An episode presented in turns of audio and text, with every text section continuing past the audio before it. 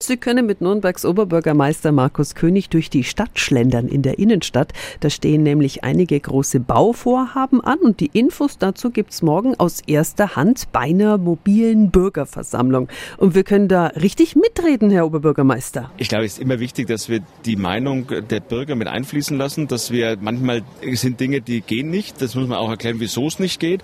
Aber es sind bestimmt auch Bereiche dabei, wo man auch die Vorschläge mit einarbeiten kann und sagen, jawohl, gut, dann nehmen wir wir das noch mit auf, wenn es der Wunsch der Bürgerschaft ist. Selbstverständlich. Miteinander und nicht gegeneinander. Folgende Projekte stehen an. Die Fußgängerzone im Bereich der Königstraße wird ausgeweitet. Der Nägeleinsplatz und der Theresienplatz, die werden umgestaltet. Und die U-Bahn-Passage Lorenzkirche zum Beispiel bekommt ein Facelift. Neben Oberbürgermeister König sind weitere Fachleute der Stadt dann beim Spaziergang mit dabei. Also ich lade alle ein zur mobilen Bürgerversammlung.